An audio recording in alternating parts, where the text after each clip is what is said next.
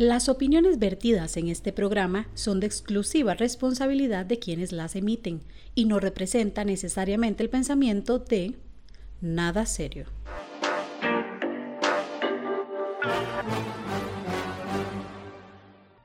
nada serio.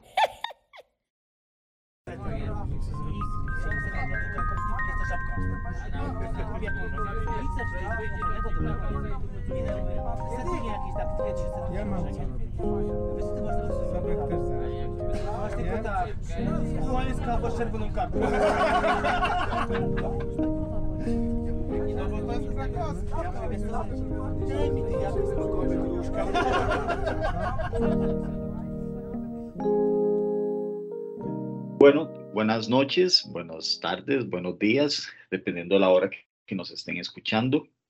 El tema que, que vamos a tocar hoy es un tema tan, pero tan, pero tan complicado para nosotros que tuvimos que traer una invitada. Entonces, démosle primero este, la bienvenida a nuestra invitada, la licenciada Daniela Herrera, licenciada en psicología, y la persona que nos va a guiar durante esta conversación que pretendemos tener, que sea menos nada seria que lo que, lo, que, lo que acostumbramos. Hola, mucho gusto. También Hola, tenemos Dani, por Dani. acá a Moji Hola pueblo, ¿cómo están?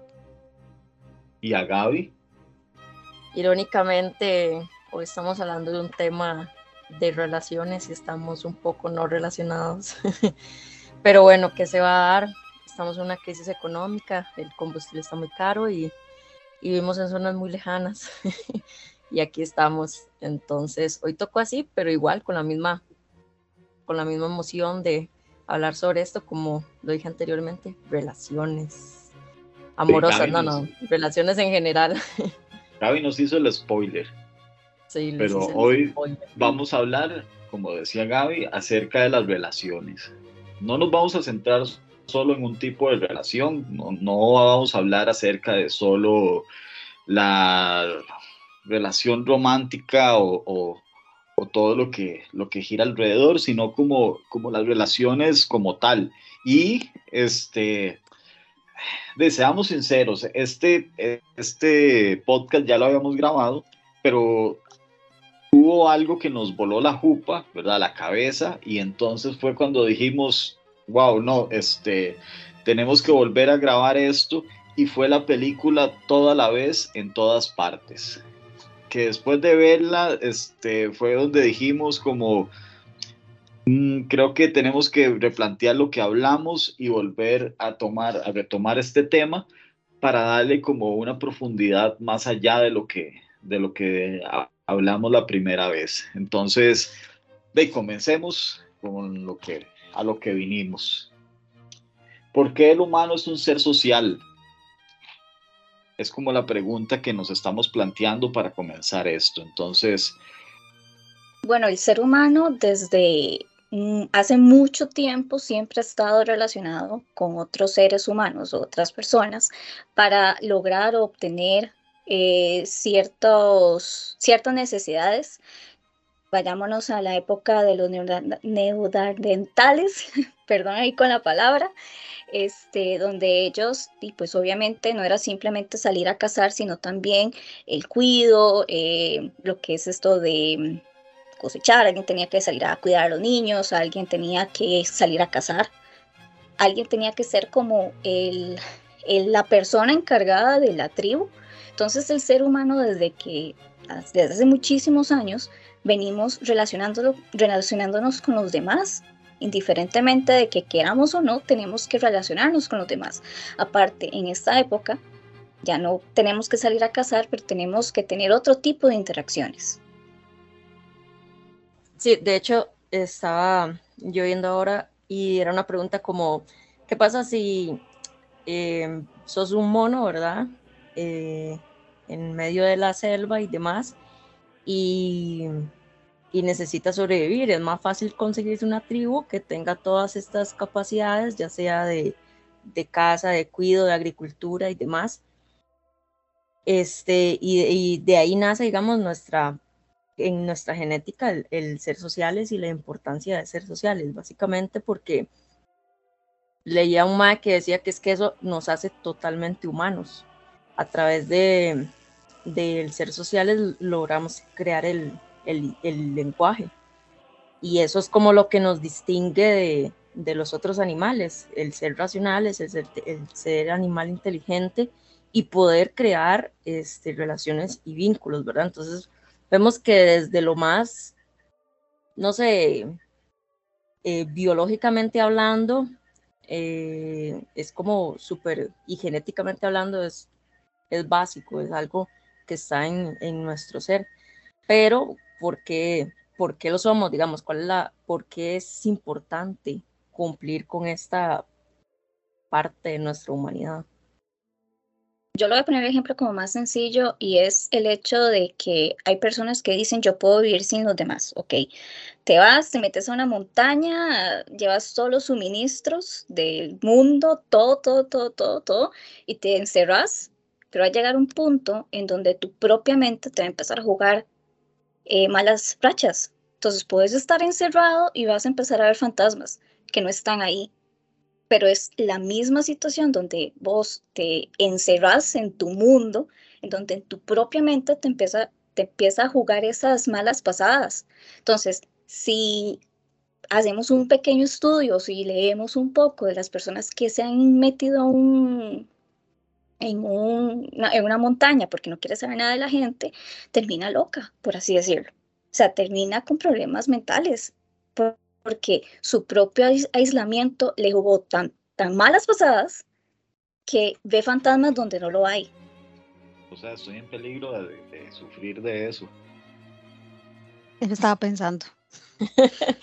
Yo creo que tal vez un loco, tal vez no sería como loco, sino que ya es una persona que se desadapta de lo de la sociedad que, que tenemos ya establecida. Entonces lo Acabas- vemos Acabas de decir, perdón, perdón que te interrumpa, acabas de decir una palabra fundamental, se desadapta, deja de ser adaptado a una sociedad, deja de estar vinculado a una sociedad, deja de tener esa relación que comúnmente podemos llegar a tener. Algo tan sencillo como salir y decirle al vecino, hola, ¿cómo está? Y si te contesta o no te contesta, y son otros 100 pesos, pero no importa. Algo tan sencillo como eso. Imagínate estar encerrado en una montaña y que no te respondan y que quien te empiece a responder sea tu misma mente. Y a ver cosas o escuchar cosas que no está pasando. Ok, creo que, que ahí estás tocando y con tu introducción también diste algo como de lo que estábamos planteando con este tema y es por qué es que creamos estos vínculos. Entonces, el ser humano, pues, al menos de mi parte, yo creo que crea estos vínculos para llenar necesidades.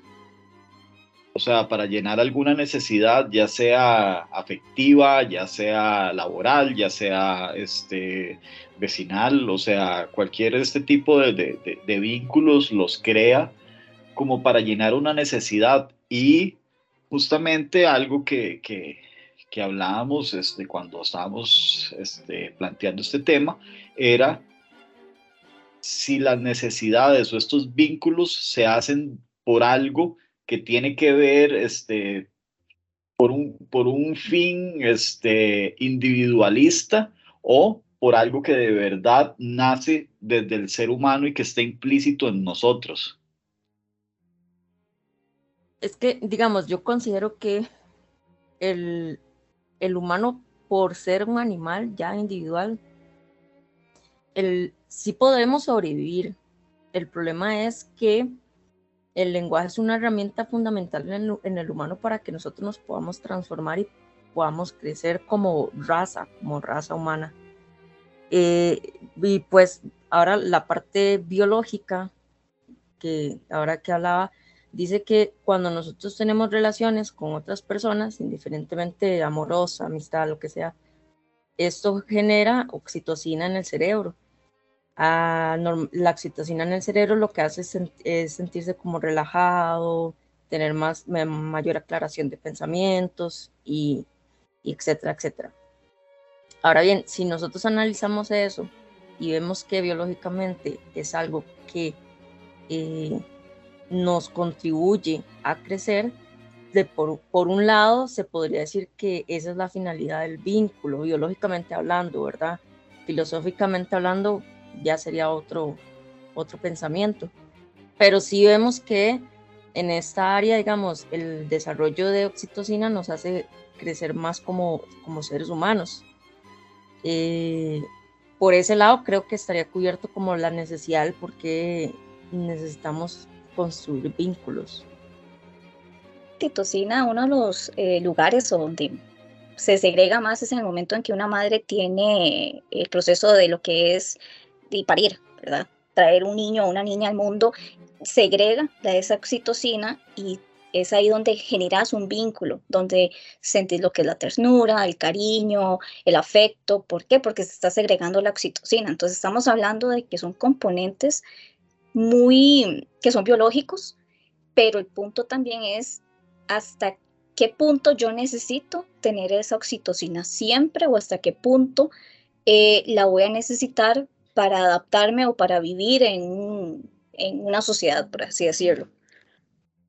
Sí, de hecho hacían un experimento que hacían dos experimentos y lo que hacían era poner inhalar oxitocina a, a las personas. Entonces había un grupo que cuando inhalaba la oxitocina eh, era más generoso en, en, cierta, en cierta prueba. Pero también el exceso de oxitocina provocaba también otras conductas del humano curiosas. Por ejemplo, eh, cuando iban a ser competitivos a la hora de, jugar y demás, no les iba a importar cómo, eh, hacer trampa y este tipo de cosas, porque su oxitocina lo iba, lo, o sea, simplemente lo iba a omitir para poder hacer el, para poder ganar junto con el equipo. Entonces, el exceso de oxitocina sí se ve que puede afectar al, al ser humano y eh, vamos a ver, ejemplos de oxitocina que uno pueda lograr individual, como ver una película. Entonces, o sea, a lo, que, a lo que quiero llegar es el relacionarse con las personas es tan fundamental, pero también vemos por este lado que relacionarse individualmente también es como súper, súper esencial, digamos, hay que crecer primero como esa relación individual para poder crear la, una relación con otra persona. A final de cuentas, en todo lado se puede ver la oxitocina y se puede ver que es necesario para el ser humano, para que empiece a funcionar su, su cerebro. Pero entonces, a ver si, si estoy comprendiendo un poco lo que estás diciendo. Entre más me relaciono, más genero oxitocina y eso me provoca ser más competitivo con mis pares. No, es que digamos, en el experimento hicieron dos ejemplos. Uno con poniendo al humano utilizando eh, la oxitocina para buenas cosas, por decirlo así. En este caso se fueron más generosos, pero también los pusieron a hacer un juego donde había que hacer, donde era competitivo y este, fueron más bien tramposos con el, con el fin de ser leales a, a ese grupo de personas. O sea, lo que veo, lo que pareciera es que cuando el humano frecuenta mucha oxitocina, eh, sus emociones, sus acciones y demás van a ser más efectivas, pero su exceso de oxitocina también puede ser perjudicial porque puede tener conductas no tan correctas de alguna otra forma. Es como lo que tratan de, como lo que trataban de decir en, en, esta, en este experimento que estaba viendo. Eh, a raíz de eso, yo deduzco que la importancia de crear vínculos con otras personas eh, es importante por eso, porque biológicamente nos está ayudando y en este caso filosóficamente nos permite conectar eh, con otras personas, que a final de cuentas, cuando el humano está en tribu, en este caso que es lo que estamos hablando social, eh, logra ser raza humana y eso permite de que pueda construir nuevas cosas y pueda seguir sobreviviendo. De alguna otra forma es como un bucle. La importancia de estar eh, social es tan importante como estar en solitario y ese bucle, la idea es crear un sano bucle para que la raza humana pueda tener una buena, transformación, por decirlo así, filosóficamente hablando, pero no sé, díganme ustedes qué opinan de los vínculos.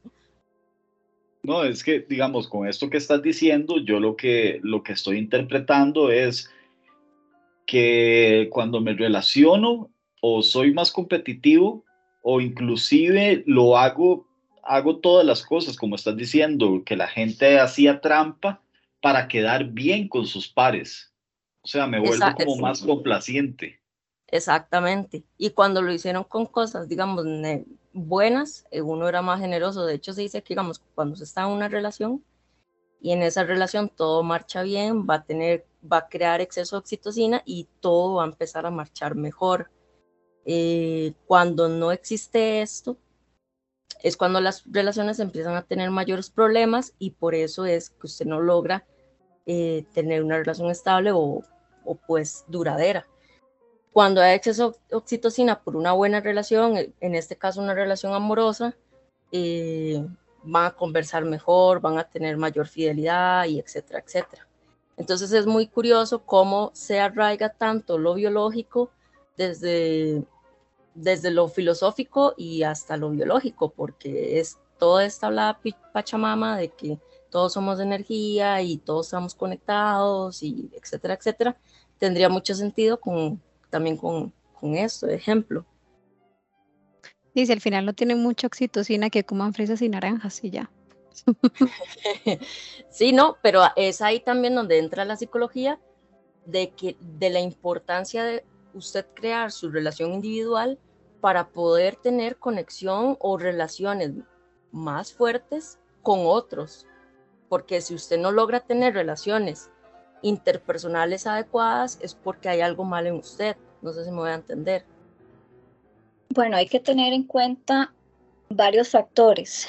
Nuestro cuerpo segrega cuatro neurotransmisores que son los conocidos como el cuarteto de la felicidad. Está la oxitocina, la serotonina, la dopamina y la endorfina. Esos cuatro componentes lo que llegan a hacer en nuestro cerebro es precisamente a hacer como una, un, establecimiento químico, ¿verdad? En donde, como vos decías anteriormente, la oxitocina lo que genera es que podamos hacer o generar vínculos con otras personas. La dopamina es la que está encargada del placer.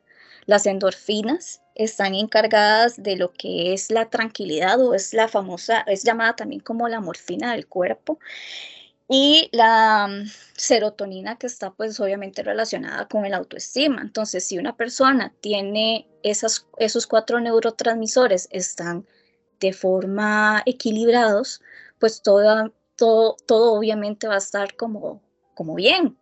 No es que todo va a estar perfecto, no es que toda tu vida va a ser perfecta, pero la forma en que vos ves tu mundo se puede catalogar como algo positivo.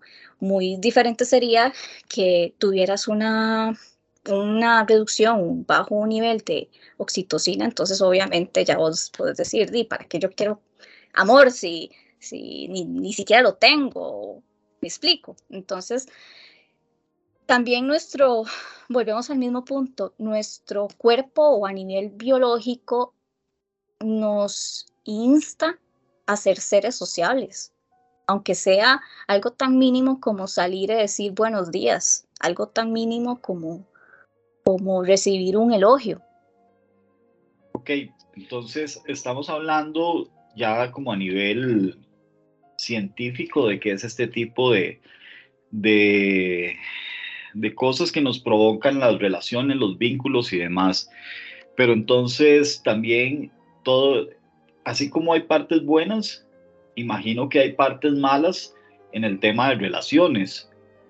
Y con esto que está, que, que, que Gaby y Daniela estaban apuntando, eh, viene como, como el siguiente punto que, que queríamos tocar en esto, y es la manipulación en las relaciones. La gente que se aprovecha de este tipo de cosas para manipular a los otros en su beneficio.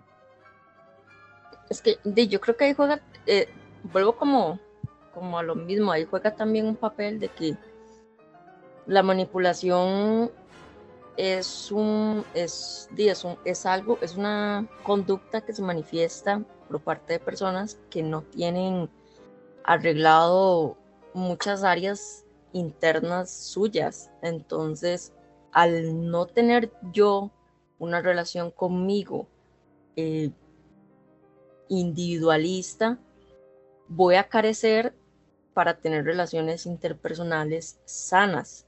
No es su totalidad, pero sí me puede privar.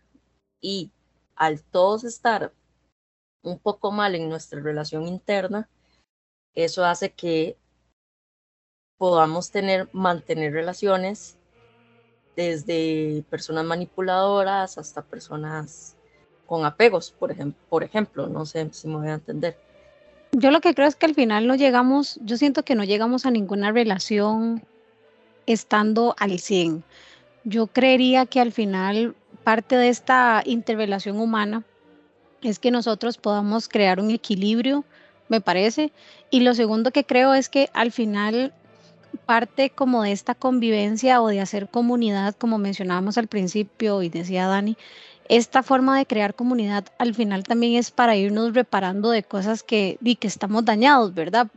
lo digo como de alguna manera, porque al final si llegamos a una relación estando bien y la otra persona está perfecta, o sea, es como que, no sé, me suena un mundo un poco utópico, ¿verdad? Como que al final no es que todo el mundo está perfecto y no tienen como aquellas cosas o aquellos elementos o algo que al final en, lo cual yo no estoy bien del todo. Entonces yo creo que al final, como, a ver, no es que uno tiene que, no los extremos, ¿verdad? No es que tengo que llegar súper dañado a una relación para que en convivencia me sane, ni tampoco es que voy, y creo, no sé, creo que no todos, o creo que la gran mayoría de las personas no están bien del, a su 100, creo que nadie está bien a su 100 para llegar a una relación bien, ¿verdad? Sino que es como parte de, de esta flexibilidad y esta construcción que hacemos al estar en, en, grupo y al estar en convivencia, ¿verdad? Que no todos estamos bien, pero vamos en esta, en esta construcción de en algún momento relacionarnos sanamente entre todos. Me ocurre que por ahí también va un poco el tema de, de, de crear estas relaciones.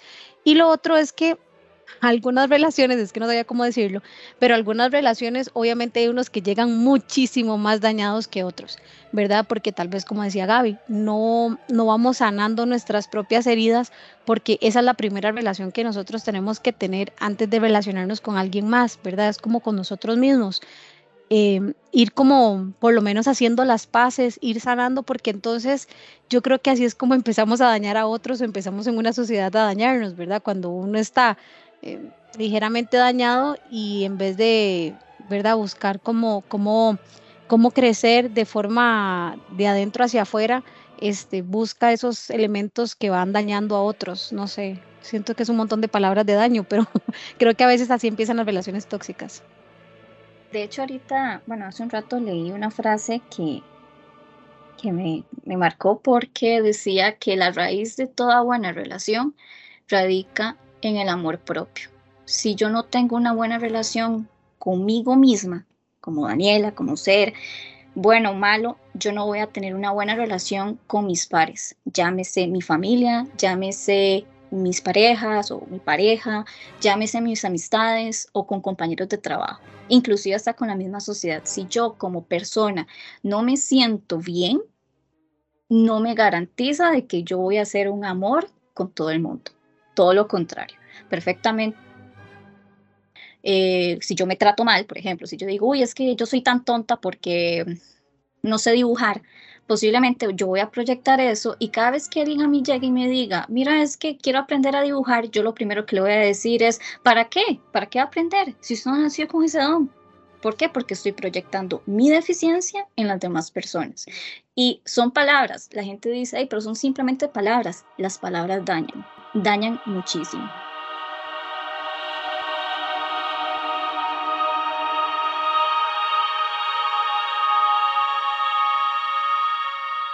Eh, qué chiva, por otro lado, es crear esas relaciones con gente dañada, a ver si me voy a entender. eh, di, nosotros tenemos relaciones largas y duraderas, hay otras que no, son más cortas y demás, pero por lo menos esas largas, son personas que de alguna otra forma, sin todos sus daños y demás, no serían el resultado presente. Entonces, al final de cuentas, no sería como la misma amistad si esa persona no fuera esa persona.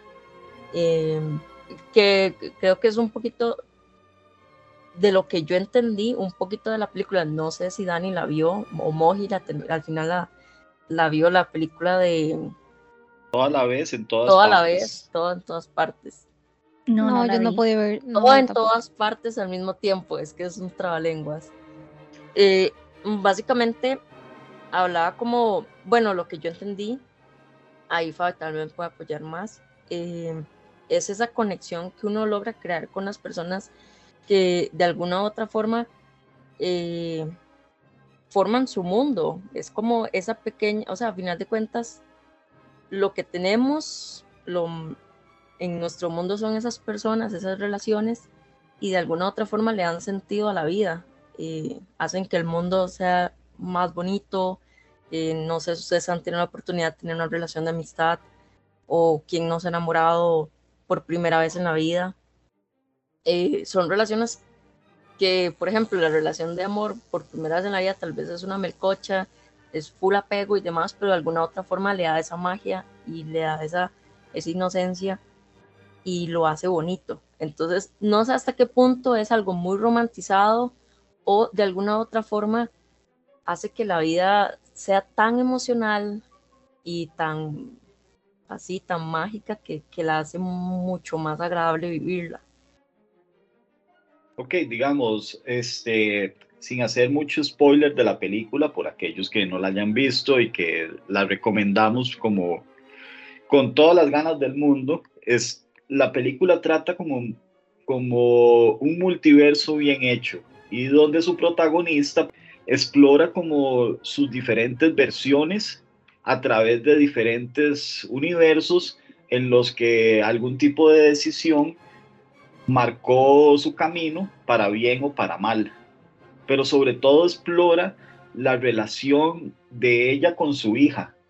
Y viene a este punto, ¿verdad? Que, que, ahora está muy de moda, que las nuevas princesas de Disney son, son este, la relación de la madre con la hija, que siento que es una de las relaciones como más complicadas que existen en, y que a través de las, de las diferentes generaciones se ha visto muy afectada las personas acerca de la relación que han tenido con sus padres, ya sea buena o ya sea mala o sea complicada también, y que esto marca de cierta forma a la persona en, en su actuar y de cómo se puede llegar a relacionar con el resto del mundo a partir de, de, ese, de ese modelo de ejemplo que tuvieron este, desde la infancia, la, adolescencia o inclusive este, ya en la etapa de, adultos. Bueno, eso es lo mágico de la película, que tiene tanto significado. tiene millones, estoy segura que si la, si la van a ver, fijo, van a entender algo distinto. Tiene demasiadas, demasiadas formas, o sea, como muchos puntos de vista para ver reflexivo. Es muy, muy interesante, ¿verdad? Se las recomiendo.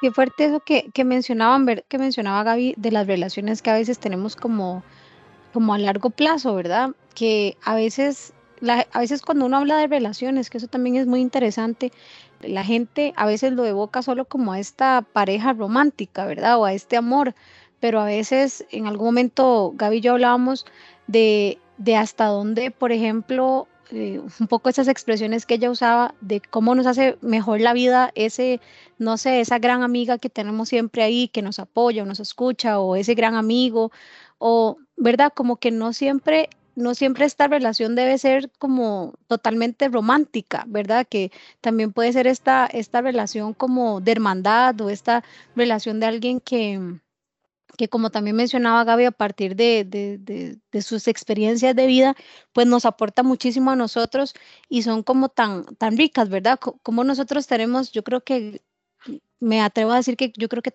casi todo el mundo tiene una, eh, una persona que, que, conoce hace mucho tiempo o que le confía como alguna información o que está ahí en sus momentos más difíciles y también lo hacen o nos permiten construir esta relación eh, a largo plazo, ¿verdad? Como, o sea, no sé, yo, yo pienso mucho tal vez en mi mejor amigo y no me imagino, y yo se lo he dicho muchas veces que yo, di, no sé, yo me imagino llegar a viejita y que él esté ahí, ¿verdad? Él es un poco... sí, más, yo, yo siento que a veces eh, porque no solo porque le cuento cosas, sino porque porque nos apoyamos como en ese proceso de crecer y de aprender y desaprender cosas. Él está en una etapa de ser papá eh, que yo no experimento, entonces tal vez aprendo cosas a través de sus ojos o él al final él tiene cosas, o yo tal vez tengo algunas cosas que él no tiene, entonces él aprende esas cosas a través de mí, ¿verdad? Eso es como que se vuelve también esa, esa relación como, como rica porque como humanos no solo nos tenemos que relacionar sexualmente, sino eh, desde, la, desde el punto sexual como tal, sino que nos relacionamos como en, otras, en otros ámbitos, ¿verdad? Eso, eh, creo que eso también eh, es importante mencionarlo y hace rica el trabajo de una relación.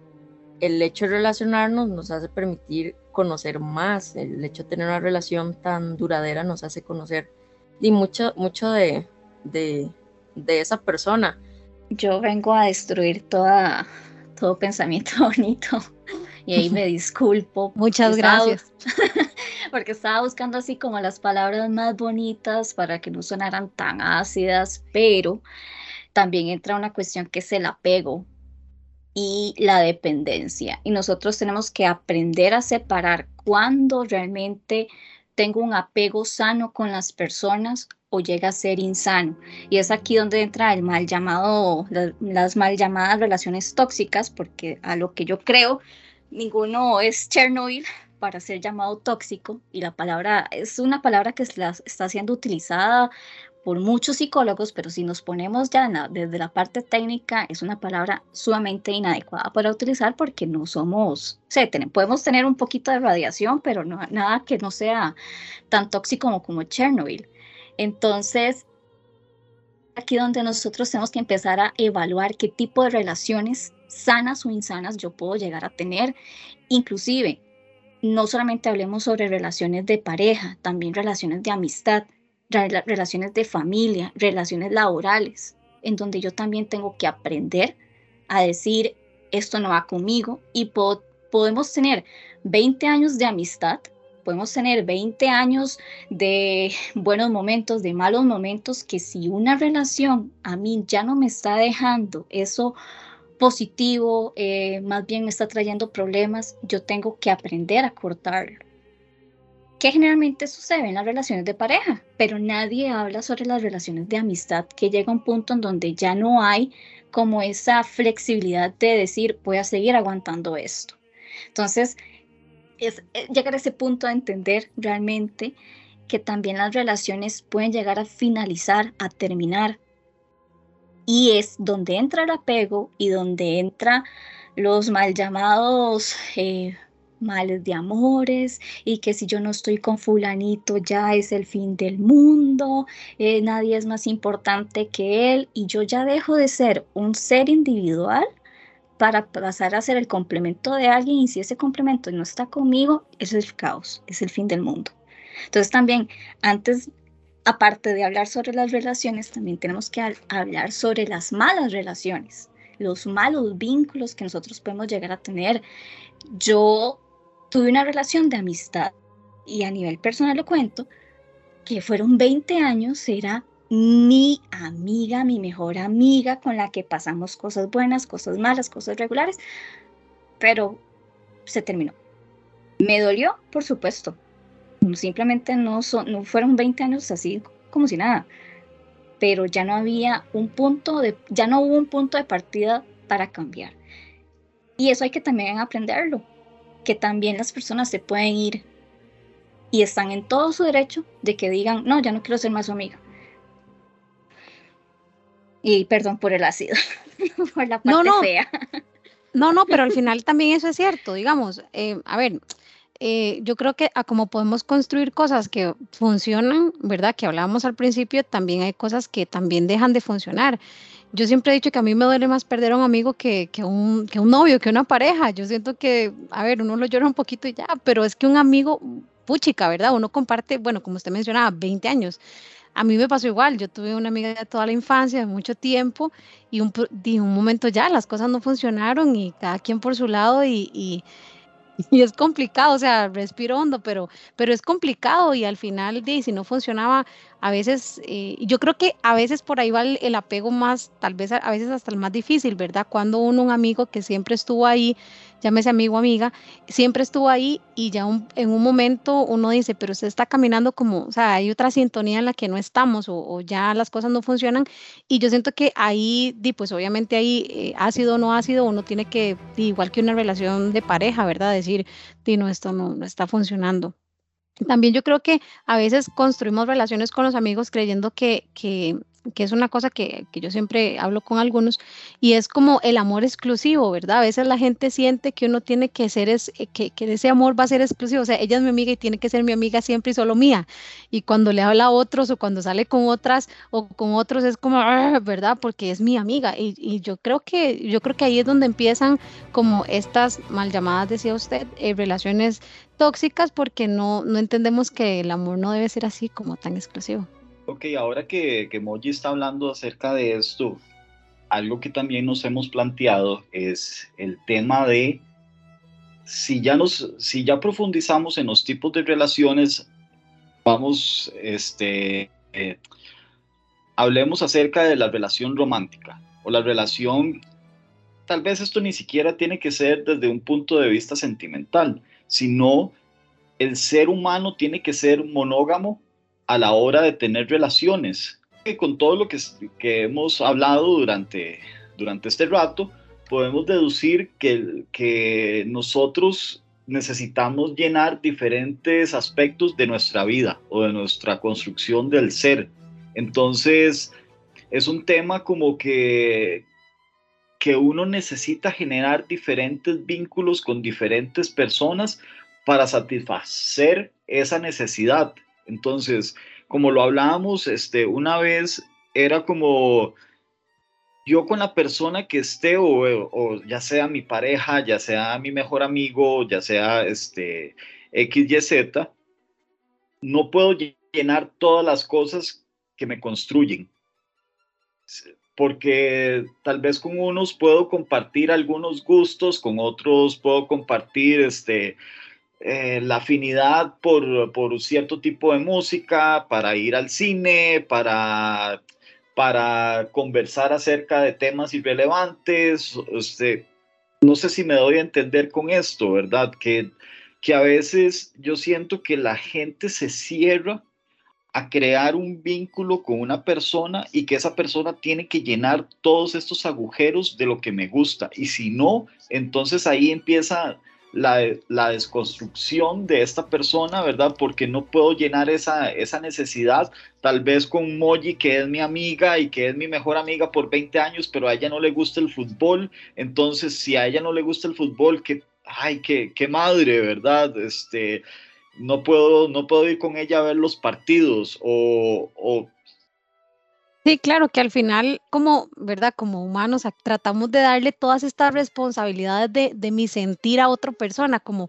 eso que decía, es que si ella es mi amiga y no le gusta el fútbol, pues, ay, qué madre, porque es con ella con quien yo quiero compartir estas cosas, ¿verdad? Y le vamos dando como, o no sé, eso es lo que opino yo, le vamos dando como, como esas responsabilidades sin entender que podemos tener otras personas en nuestro alrededor como relaciones, ¿verdad? Que nos pueden llenar esos, con los que compartimos, porque no es llenar, con los que compartimos estas ideas, eh, que va, y al final tenemos, así como tenemos amigos como para ir a tomar, tenemos amigos para conversar, tenemos amigos para ir al cine, tenemos amigos como para un montón de cosas, de no todos llenan ni los mismos espacios, ni, ni, ni tienen los mismos gustos, ¿verdad? Entonces yo, yo siento que por ahí también va un trabajo de la, de la relación. No sé si Dani viene a desconstruirnos todo.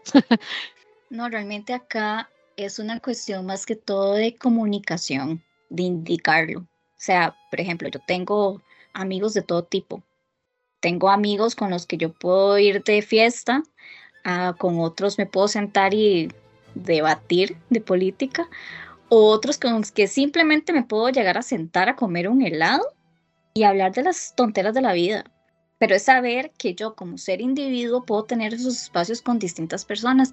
¿Qué es lo que pasa? Que nuestra sociedad siempre nos ha dicho, usted con su pareja tiene que hacer absolutamente todo. Y si usted no hace A, ya es algo malo. Ya es que no la toman en serio, ya es que no la toman en cuenta, ya es que la hace a un lado, es que no la quiere involucrar. Y realmente todas las relaciones son distintas. No es lo mismo que yo vaya con una amiga a ver la última película del universo de Harry Potter porque yo sé que a ella le gusta y a mí también me gusta, ir con una persona que no le gusta absolutamente nada de Harry Potter, que con costos va a estar y que va a estar toda la bendita película preguntando, ¿y ese quién es? ¿Y ese qué hace? Y ese que aquí, y uno como, Mike, cállate, por favor, cállate, déjame ver la película. Muy diferente de que yo vaya con una persona que sí sepa sobre el universo y que yo le diga, uy, mira, ¿viste qué tal cosa? Uy, sí, qué chiva, bla, bla, bla. Salgamos de la película y conversemos. Muy diferente sería también que mi pareja o una amistad me diga, mira, no me gusta Harry Potter, pero por ser algo que a vos te gusta, lo compartimos. Pero no significa que se va a ser inmediatamente súper fanático y que ya lo ama. Y, no, simplemente por el hecho de que a la otra persona le gusta, le interesa y yo por una cuestión de respeto y empatía voy a prestarle atención, aunque lo que me dijo sobre Dumbledore contra Grindelwald no sé la menor idea y no sé de qué me está hablando, pero le presté ese espacio para que él me dijera o ella me dijera cómo se siente, qué le gustó, qué no le gustó y listo, información archivada en, datos que no me interesa. Pero estamos en una sociedad en donde ese tipo de relaciones son las equivocadas. Ese tipo de relaciones no pueden ser. Es donde vemos que a la pareja la obligó a llevar a ver a Harry Potter y la película de Harry Potter, el otro con aquella cara de, de aquello, ¿verdad? Porque qué pereza que estoy haciendo aquí. Sale la película diciendo que película más estúpida y bla, bla, bla, bla, bla. Entonces, todo radica en la comunicación en lo que yo le comunico a mi pareja, en lo que yo le comunico a mis amistades, en lo que yo le comunico a, a las personas que están a mi alrededor. Si yo no comunico esas cosas, ¿cómo carajos? Esa es la palabra, pretendo que los demás sepan de las cosas. De adivinación para saber qué está pensando Fabio, qué está pensando este, Gabriela, qué está pensando Ana. O sea, nadie tiene eso. Entonces, si yo no comunico, si yo no utilizo mi boca para hablar, si no utilizo eh, un mensaje de texto para comunicar lo que estoy pensando, ¿cómo puedo pedir a los demás que me acepten o que me escuchen o que, o que tomen en cuenta mi opinión? Recolectando ya como todos los pensamientos desde la antigüedad a actualmente, el fin de comunicarnos y, y conectarnos, eso desarrolla habilidades en nosotros. Entonces, de alguna otra forma, el seguir conociendo más personas en el mundo, eso nos va a a permitir conocer más. Es decir, yo conocí a Moji y conocí a Fabio y ahorita estamos grabando un podcast. De alguna otra forma coincidí con dos personas que querían hablar igual que yo y acá. No sé, de alguna otra forma, si yo me hubiera privado de, de hablarles, porque de hecho fui yo la que les hablé, eh, no hubiera pasado algo, no hubiera sucedido algo.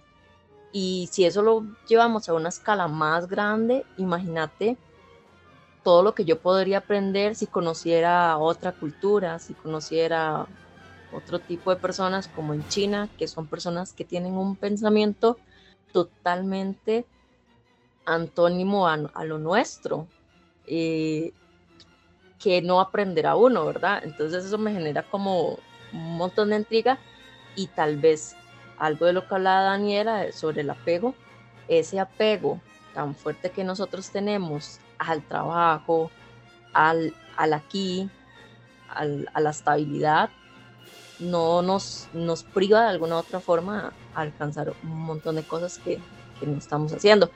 Que al final de cuentas es libre albedrío, ¿verdad? Uno también tiene la opción y la decisión de tomar de que quiero solamente quedarme con mi grupito y listo.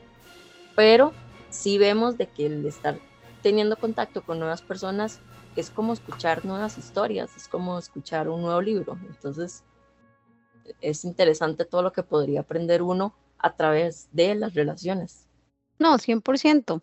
También es que, a ver, si lo llevamos un poco más allá, así como tan amplio, como dice Gaby, eh, lo que también sucede es que, pues en ese proceso a ver, nos vamos a encontrar un montón de cosas que conocemos y desconocemos, ¿verdad? Cosas que conocemos, bueno, gente que se comunica, gente que no se comunica, eh, gente que va a tener apegos y que no va a tener apegos. Al final, como humanos, de, nos relacionamos y por ahí va, y pues por ahí vamos sorteando, como decía ahora Daniela, qué cosas queremos y qué cosas no en nuestra vida, ¿verdad? Y que tenemos que, a partir de la comunicación, pues tomar esas decisiones. Como alguien me puede caer muy bien y todo todo bien, pero di, tal vez no es la persona que yo quiero ya en mi vida o en este momento y, y creo que parte de esa... Em, de eso que hablamos al puro inicio, ¿verdad? De conectarnos como humanos, como comunidad, también es tomar esas, esas decisiones sanas para todas, sus, para todas las partes. Y yo creo que la parte más importante en la que uno tiene que pensar cuando hace esas relaciones buenas, malas o más o menos, es en uno, ¿verdad? Y saber qué, qué funciona para nuestro, para nuestro camino, ¿verdad? A veces decir, no, esta persona di muy bien todo, pero tal vez sus hábitos o lo que, o lo que me ofrece tal vez no, no, no va conmigo, como también mencionaba Daniela.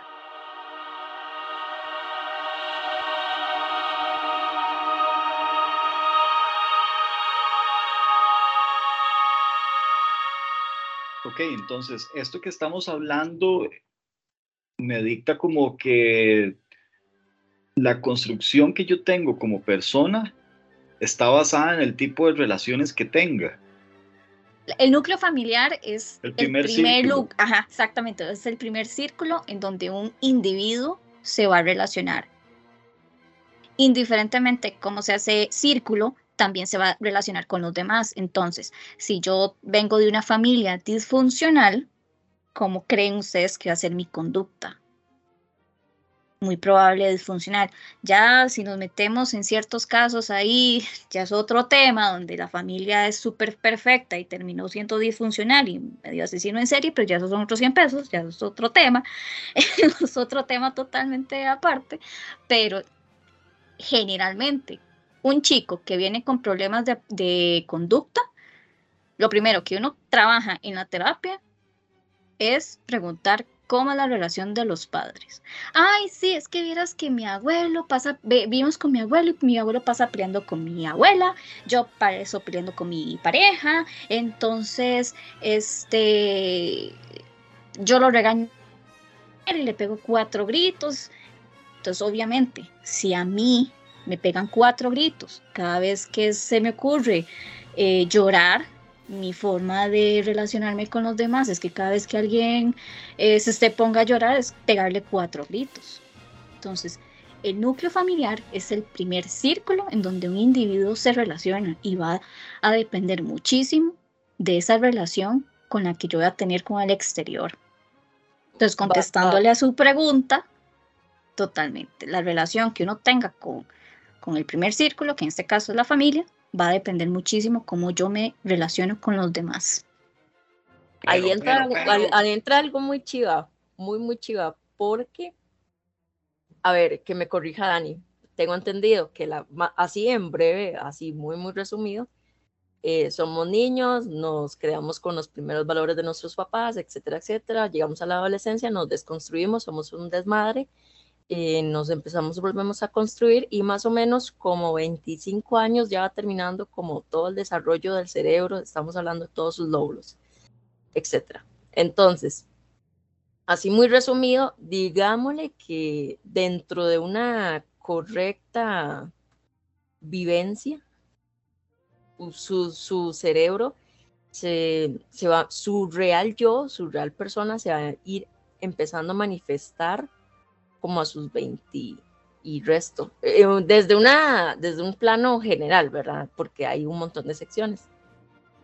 Entonces, qué chiva es empezar a conocerse a usted mismo, digamos, en su totalidad, no solamente con lo que lo construyó a usted su primer círculo, porque hay gente que queda ahí, hay gente que, que queda ahí, el papá es alcohólico, el chiquito es alcohólico y se quedó alcohólico me explico.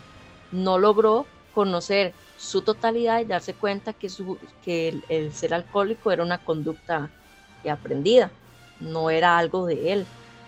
Entonces es muy interesante que otra vez volvemos a la relación individual de lo importante de, de uno conocerse. De hecho, este Mae Young habla mucho sobre esto, sobre la sombra, que si nosotros logramos hacer consciente la sombra de, eh, de nuestra inconsciente, vamos a tener un mejor conocimiento nuestro y al tener un mejor conocimiento nuestro podemos ofrecer, ofrecer una mejor versión nuestra y no algo construido por su entorno, porque su entorno actualmente tal vez no ha sido lo mejor del mundo. Está muy, muy influido. Entonces es como muy interesante. De hecho, leía una frase que de, de, de alguien de apellido Dolto que dice, lo que se calla en la primera generación, la segunda lo lleva en el cuerpo. Y me parece como, como muy interesante traerlo ahora con lo que, que estábamos hablando, ¿verdad? Este, sobre todo como el aporte que estaba haciendo Daniela, que este, dice como que el, inconsciente de una familia dictamina un sistema de creencias, saberes, permisos y prejuicios que si no los analizamos tendremos, tenderemos a repetirlos en automático. Una verdad dolorosa es siempre mejor que un secreto maquillado. A fuerza de ocultar alguna situación que se vive con miedo, vergüenza, horror, fobia, se termina repitiendo aquello tan temido. Entonces siento como que esto que hablaba Daniela, ¿verdad? del primer círculo, y acerca de cómo, de cómo esto me influye para después yo tener que relacionarme con el resto de personas. Hay que tener algo en cuenta. Todos los días dejamos de ser la, la persona que éramos. Ayer no, bueno, hace un año posiblemente yo era totalmente diferente a lo que soy ahorita. Llámese en aspecto físico, puede ser que adelgacé, puede ser que engordé, puede ser que me corté el cabello, puede ser que de trabajo y fue más estresante. Y nosotros tenemos que entender eso. El ser humano es una persona, es un ser que está en constante evolución. Si nosotros no evolucionamos, vamos a seguir jalando errores o penas del pasado. Yo puedo decir, uy, sí, es que, eh, no sé, eh, resulta que mi papá era mi papá, mi abuelo y la descendencia este, era alcohólica. Y fijo, yo también voy a ser alcohólica. Pero mi papá no me está poniendo una cerveza. No me están obligando a tomar. Quien decide seguir esa generación o quien decide haciendo ese teniendo esas, ese tipo de conductas soy yo. Muy diferente sería que yo dijera, no, es que no es lo mío, no me interesa terminar borracha, no me interesa terminar enferma, no me interesa quedarme en la calle porque me gasté el salario en puro alcohol. Y es quien, quien decide soy yo. Yo puedo tener esa historia y la puedo jalar y pueden ser muchísimas generaciones hablando sobre el alcoholismo, pero soy yo la que decide si la continúa o le pongo un alto.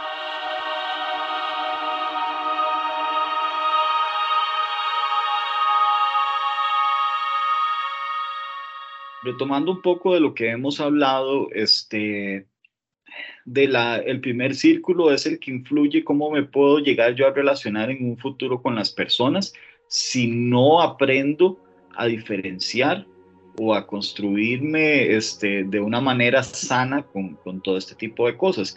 Pero si vamos más allá al tipo de relaciones, qué tipo de relaciones establecemos con la gente. O sea, está la relación de amistad, está la relación amorosa, podemos hablar también de la relación que tenemos con los animales e inclusive este, lo que es la familia, eh, los vecinos, o sea, todo este tipo de cosas, este, yo puedo tener una disfunción en los diferentes tipos de relaciones o siempre me voy a relacionar igual con todas las personas el ser humano tiene el poder de adaptarse, así que a como yo me puedo adaptar con mi familia, puede que no me adapte a nivel laboral porque, no sé, porque me caen mal. Algo tan sencillo como porque me caen mal. O sea, nosotros no tenemos que agradar el 100%. ¿Por qué? Porque nosotros también somos seres pensantes que tenemos emociones, así como hoy yo pude levantarme con toda la energía y con todas las ganas de comerme el mundo, mañana puede ser que no lo desee. Y está bien sentir eso. ¿Qué es lo que no está bien? ¿Qué hago yo con eso? Eso es lo que no está bien.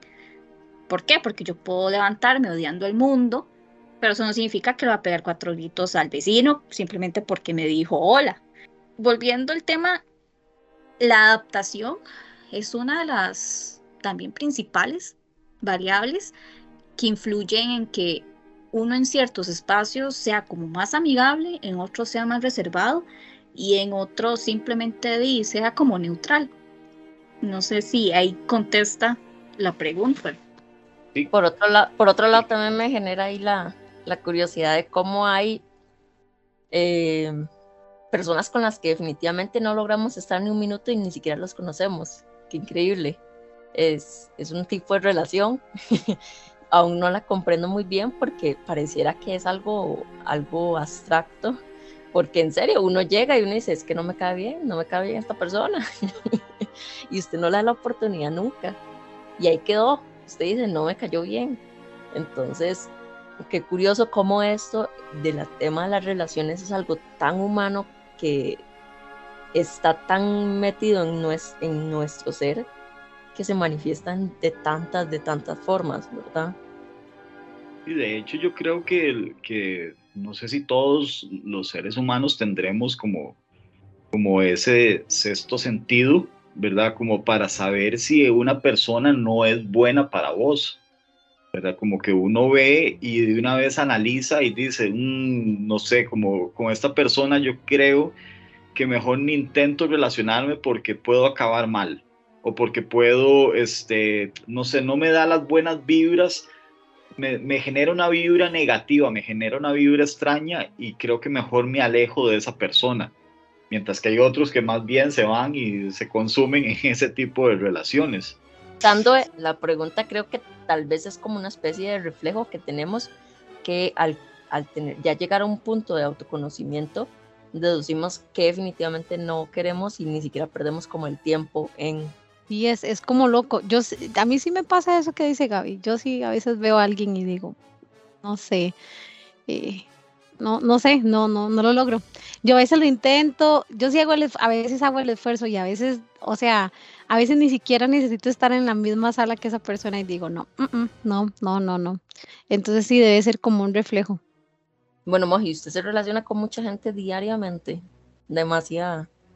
Sí, yo trabajo en espacios donde tengo muchísima, muchísima, muchísima gente todos los días pero son gente que tal vez no llegan a veces, no todas, no llegan precisamente al ámbito personal, ¿verdad? Sino que trabajamos en un ámbito más laboral y, tal vez ahí bien, porque tal vez no, ni hay muchos detalles míos, ni hay muchos detalles de esas otras personas, pero cuando ya hay cosas que pasan a mi ámbito excesivamente personal, uno hace una lectura un poco rápida, digamos, tal vez en algunas fiestas con amigos o algo así, que llega alguien uno hace un poco una lectura así mínima y uno dice, mm, no, gracias, este, mm, yo paso. No sé, como que yo puedo, no sé si es eh, tal vez algo ahí que uno tiene y al final la otra persona a veces le dice, ¿te acuerdas de fulanito, fulanita que conociste en tal lugar? Vieras qué torta y pasó tal cosa, ¿verdad? Como que uno, y a veces yo no quiero decir esa frase fea de, ah, se lo dije. Sí, a mí me sonaba mal, pero a veces ni me pasa.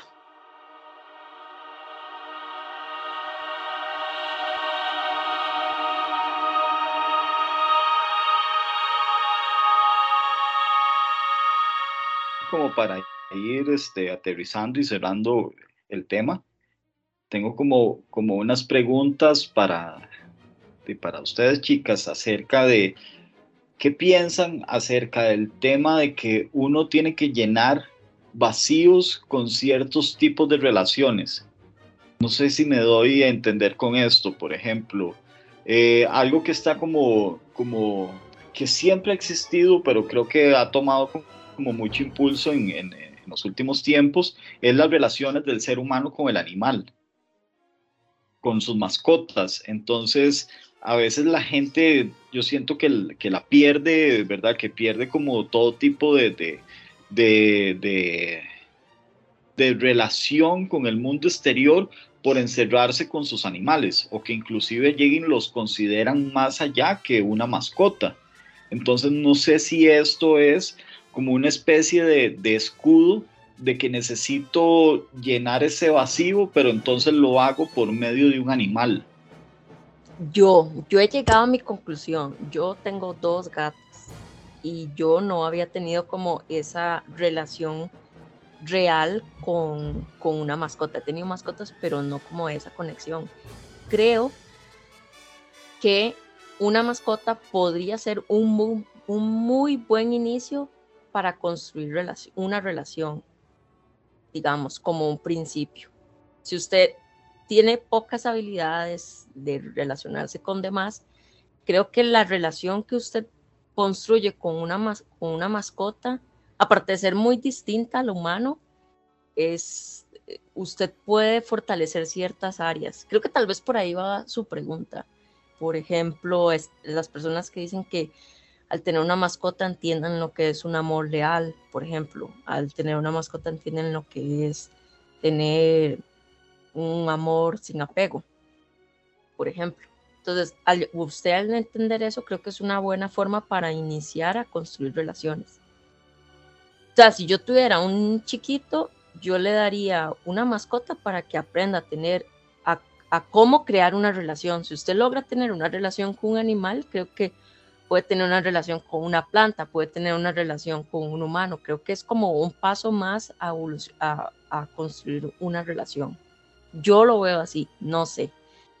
Surge toda la parte emocional que son, son, son seres vivos que pertenecen ya más tiempo en su vida, eh, generan gastos, o sea, es, alguien que usted está, es algo que usted está pensando constantemente porque está bajo su responsabilidad y creo que obviamente todo eso se empieza a hacer más estrecho aún. Charles Budowski decía que el gato era el animal que nos enseñaba realmente cómo teníamos que relacionarnos con las demás personas, porque nos enseñaba a amar sin depender, a respetar los silencios y a respetar la libertad. Ahí tenía toda una frase filosófica que soy pésima recordándolas, pero la idea de él era que un gato o un animal en sí, bueno, en este caso él se refería más al gato, eh, nos enseñaba con ese tipo de relación. Yo soy dueña de, cuatro y media, porque hay una quinta que como que sí, como que no, como que a veces creo que sí, como que otras veces digo que no, pero yo sí lo he visto, o sea, el amor que uno siente por un animal es totalmente ajeno al amor que uno siente por un amigo, que uno siente por la familia, porque llega un punto en donde vos tenés un clic con ellos, y de hecho yo tengo una que yo tengo un clic con ella, que ella, cuando yo estoy enferma, cuando yo me siento mal, inmediatamente ella me cae encima. Llega ese punto en donde el día que a mí esa gata me falte, me va a doler, pero di, no puedo hacer nada. ¿Por qué? Porque es un animal. Tampoco trato de humanizarlas, que muchas personas caen en eso, en humanizar al animal. Entonces estamos teniendo en cuenta de perritos de que si el dueño se va cinco minutos es el caos y es el despelote en la casa. Eso no es bueno. O sea, es un animal que tiene que aprender a estar solo. Pero ha sido tanta nuestra necedad de que los animales llegan a pensar, por así decirlo, a que tengan eh, eh, esa racionalidad del ser humano que se nos olvida que ellos son animales. Entonces caemos en ese juego de humanizar al perro o humanizar el gato. Generalmente los gatos cuesta mucho como humanizarlos, pero se ve más en los perros. Entonces, y estamos cayendo en ese juego, en humanizar demasiado a los animales. Y después vemos cuando un perro ataca a su dueño, de que cómo atacó el, el perro a su dueño, pero era porque lo tenía sumamente humanizado. Y se nos olvida que es un animal, que tiene su instinto animal justamente creo que por, por ahí era donde, donde yo quería entrarle a este tema y fue tal vez como mejor la explicación que dio Daniela al respecto, porque lo que siento es que a veces muchas personas intentan llenar un vacío de sus relaciones con otras personas mediante un animal. Entonces, he visto casos de, por ejemplo, de, mujeres que no tienen hijos, pero entonces toman a su mascota como si fuera un hijo. Y entonces llenan ese, e, ese espacio, ¿verdad? Y lo, y lo tratan como un hijo. Y no sé si es algo que viene inherente dentro de, dentro de la mujer como tal, como ese sentimiento de maternidad, ¿verdad? O sea, como, como que, porque inclusive yo lo veía como con, mi mamá, o sea, llegó un punto en que cuando ya todos este, mis hermanos estábamos grandes, entonces ella trataba a una mascota que tenía como si fuera su hijo, ¿verdad? Le hablaba como si fuera un hijo. Entonces, o sea, como un bebé. Entonces, no sé si es eso como que uno llegue, traslada ese sentimiento hacia los animales y de ahí es donde viene como esta, esta disfunción en lo que estaba hablando Daniela. Solo por el aquecho, solo por el aquecho.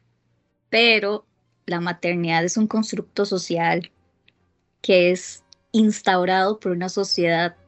Hay mujeres que son mamás, que no deberían llamarse mamás, porque han abandonado a sus hijos, a como hay mujeres que no somos mamás, y tenemos más ese instinto de cuidar o proteger a otro ser humano sin necesidad de ser mamá. Entonces, solamente por aquello hay un pequeño detalle de que la maternidad es un constructo. Muchas veces, recordemos que la maternidad también es el cuido hacia A, la protección hacia A, llámese, pero llámese a otro ser vivo, más que todo a otro ser vivo. Simplemente yo decido ejercer o no la maternidad, se vuelven de forma obsesiva a cuidar un animal, es ahí donde hay que empezar a ver realmente si es un apego saludable, si no es más bien una forma o es un, un mecanismo de defensa donde ellos, eh, por distintas experiencias, buenas o malas, llegaron a un punto en donde ya no quieren relacionarse más con los seres humanos porque han tenido malas experiencias. Entonces también habría que analizar cómo ha sido la relación, porque el vínculo animal-humano es bueno, pero con sus límites. Con su límite recordando que tenemos que cuidarlo, protegerlo, pero sin olvidar de que es un animal y que yo no puedo dar las características de un humano y tal vez puedo caer mal diciendo eso, pero soy fiel defensora de que nosotros no podemos humanizar a los animales. Tenemos que seguir recordando que Blanquita, la perrita de mi abuela, es un animal y que no va a sustituir ni el cariño de un niño, ni el cariño de un adolescente, ni, el cariño de mi pareja, ni el cariño de mi papá, de mi mamá. ¿Por qué? Porque es un animal que tiene su periodo de vida y que el momento que fallezca va a ser sumamente doloroso, pero todo tiene un ciclo. Entro con un poco de controversia. Creo que un animal sí podría sustituir el cariño de, de un mejor amigo, por ejemplo creo, creo bien que podría hacerlo. Hay personas que tienen relaciones interpersonales muy malas y existen humanos muy malos. Si nos ponemos a pensar, yo prefiero a veces que mi mejor amigo sea un perro, cualquier otro ser humano, no sé si me voy a entender. Y eso no implica el hecho de que lo esté humanizando, sino reconocer la importancia de esa, de esa mascota en mi vida. Entonces, Ahora bien, obviamente el extremo de, ponerle, de no sé, ropita de humano y otro ya ahí es otra, ya son dos, dos cosas por aparte. Pero creo que a nivel relación, creo que la mascota sí podría cubrir un papel muy importante en, el ser humano. Y lo vemos en, en, humanos que han tenido experiencias, eh, no sé, solitarias, de supervivencia y demás, y, un animal fue el que, el que estuvo a su lado. Aunque sea un poco romantizado lo que, lo que estoy diciendo, pero, pero creo que están esas dos, está esa línea delgada, digamos, entre agarrar un, un perro y ponerle ropa de niño a considerar la importancia de ese perro en mi vida. Que creo que es como la línea, por lo menos desde mi perspectiva, ¿verdad? Obviamente hay personas que lo ven sumamente exagerado tener una relación así con un animal. Bueno, de hecho, hay una terapia que se llama intervención asistida con animales, que de hecho yo soy técnica y experta, y especializada, perdón, en intervención asistida con animales y una de mis críticas siempre fue esa. ¿Por qué? Porque yo tenía compañeras que veían otro perro e inmediatamente pegaban cuatro gritos y yo les decía, no traslade su miedo de ver otro perro más grande que su perro a su perro, porque obviamente su perro se va a comportar así. ¿Por qué? Porque lastimosamente llega a ser un punto donde habían, había una separación sana de los animales. Entonces, la importancia de los animales, entender que es, hay un límite, hay una línea que la separa. Sí, un animal puede ser un apoyo emocional sumamente eh, investigado. Eh, hay terapias con delfines, con caballos, con perros, con gatos, en donde desde hace 40 años se ha logrado eh, visualizar la intervención de un animal. Sin embargo, no hay que olvidar que es eso, es un animal, no es un ser humano, que lo voy a querer amar y sobre todas las cosas. Yo a mis gatas las amo, las adoro, a veces me sacan de quicio, las amo y el día que no estén me va a doler un montón como me podría doler mi mamá, como me, me podría doler mi papá, pero no, que no se me olvide eso, que son animales. O sea, que, que es un animal que si la molesto mucho me va a aruñar. Me, me, me aruñó, me, me sangré y tengo una herida súper grande porque la estaba molestando. ¿Por qué es un animal? Porque ella no va a ver como, uy, mira, mi dueña me está molestando. No la voy a morder. No, ella le va a valer y la muerde y porque se está defendiendo. Entonces, no es olvidar eso, no es olvidar de que son animales y ahí es donde las personas estamos teniendo ese pequeño problemita de humanizarlos. Yo creo que esto que estaba hablando Dani va más allá de ponerle ropa, ¿verdad?, a los animales, sino como la forma en que yo intento relacionarme con el mismo y lo que quiero trasladar a esa relación. No sé si, si, estoy en lo correcto. No, sí, yo, yo la entendí, pero yo sí logro, o sea, en, dentro de mi perspectiva, yo logro hacer esa línea, porque creo que la relación animal humano o mascota humano es, ha sido muy importante a nivel historia y actual. Entonces, creo que no, no es desvalorizaría, desvalorizaría esa relación, la pondría como muy importante dentro de la humanidad. Ok, y digamos, ¿cuáles son las claves de una buena relación? ¿Cuáles podríamos decir que son las claves para mantener una buena relación con nuestros pares, ya sea este, pareja, ya sea familia, ya sea este, animales, X, Y, Z?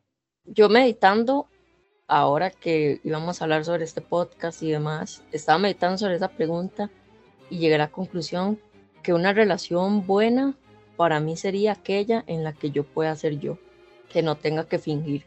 Querer o amar desde la libertad, se podría decir que sería como ese punto. O sea, ser libre ante los ojos de una sociedad, ante los ojos mis propios ojos, ante los ojos de mi familia, inclusive hasta de mi pareja, que la otra persona entienda de que yo soy un ser libre y que tomo mis decisiones y tengo mis puntos de vista, mis perspectivas, buenas, malas, mis decisiones, buenas o malas. Para mí la clave es que le guste los Simpson. Yo voto por eso. Yo creo que la comunicación, yo creo que una comunicación hace que una relación sea llevadera.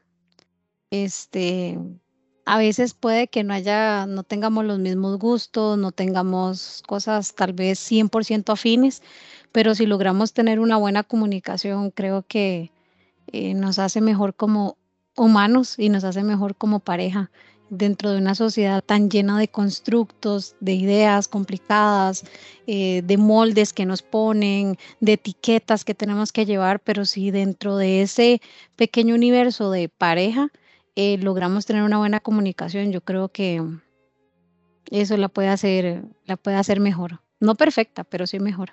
Amén.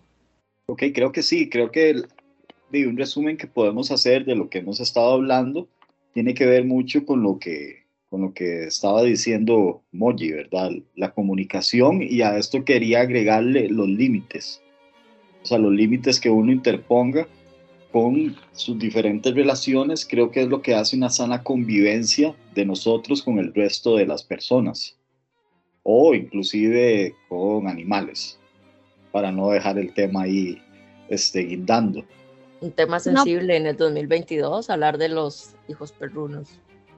Todo, al final, todo lo que nosotros abordamos aquí es un tema sensible para algunas personas y otros. Entonces, a ver, no- al final uno, yo creo que parte de nuestro espacio es hacerlo desde el respeto, desde, desde el punto de vista en que pensamos sobre algo y a veces traemos a invitados como Dani hoy para que nos den su punto eh, de un experto, pero al final son, es lo que nosotros di, pode- podemos llegar a creer de algo, ¿verdad? Y yo creo que las conversaciones de nosotros se dan a partir y, y se mantienen a partir del respeto, pero di, también son cosas que nos cuestionamos, que nos preguntamos y creo que ese es el, el fin de, de este espacio, cuestionarnos esas cosas o preguntarnos si estamos haciendo eh, algo bien como pareja, como, eh, como personas que nos relacionamos con nuestros animales, nuestros otros seres, nuestros iguales, nuestros pares, eh, siempre desde el punto del respeto, me parece. Entonces, sí, todos los temas al final van a tener su gota de polémica ahí. Sí, yo creo que ahorita inclusive estamos dejando en el aire como, como, como, muchos, como muchos temas ahí, ¿verdad? Que no pudimos tocar en, en este podcast y que creo que podemos retomar más adelante. Yo creo que tenemos, tenemos un espacio para algunos otros episodios, quién sabe si más bien un tres o un cuatro. Eh, agradecemos mucho eh, pues a Daniela que, que nos acompañó en este episodio de, pues de, de relaciones, de traernos un poquitito como la parte profesional, ¿verdad? Para no solo este, compartir nuestras inquietudes y nuestros pensamientos, sino también este, traer un poco de la parte un poco profesional pues a esta idea. Em, Fabio. Este, de, como dice Moji, o sea, quisimos darle como otro enfoque a este tema, trayendo la opinión de un experto.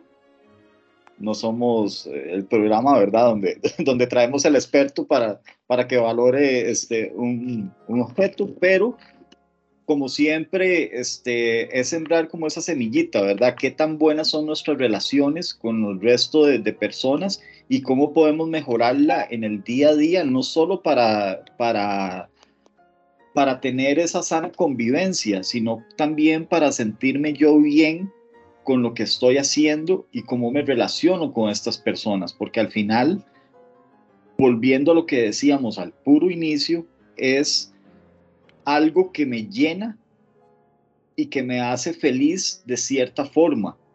Entonces, este, ahí les dejamos esa semillita, ¿verdad? Como siempre, de que valoren o hagan un análisis de cómo son sus tipos de relaciones y cómo podrían mejorarlas para estar mejor cada día. Eso suena Fabi- a- a- a- motivacional. Bueno, yo cierro con esto. Y dice que, dice Carl Jung, dice que hasta que lo inconsciente no se haga consciente, el subconsciente seguirá dirigiendo tu vida y tú le llamarás destino. Básicamente, para mí lo más esencial en el tema relaciones es entender la relación individual, hacer consciente su totalidad eh, a nivel individuo, para así lograr tener relaciones más efectivas con el entorno. Si todos aplicáramos esto, seríamos el mundo de Barney y los Teletubbies o una cosa así. Sin amor propio no hay buenas relaciones. Creo que eso sería como, si yo no estoy bien conmigo misma, ¿cómo espero que mi entorno esté bien? Con, o sea, ¿cómo espero que, que los demás, es- cómo espero que mi relación con los demás sea positiva? Bueno, chicos, nos vemos. Gracias. Chao. Bye. Chao, Chao. muchas gracias. Si les gustan los podcasts o los temas que abordamos aquí, suscríbanse en Spotify Síganos en Instagram como nada serio-podcast. Déjenos sus comentarios. Esto es una producción de Nada Serio, en las voces de Gabriela Castro, Fabio Marín y Ana Cisneros. Y un agradecimiento especial a la licenciada Daniela Herrera. Nada serio.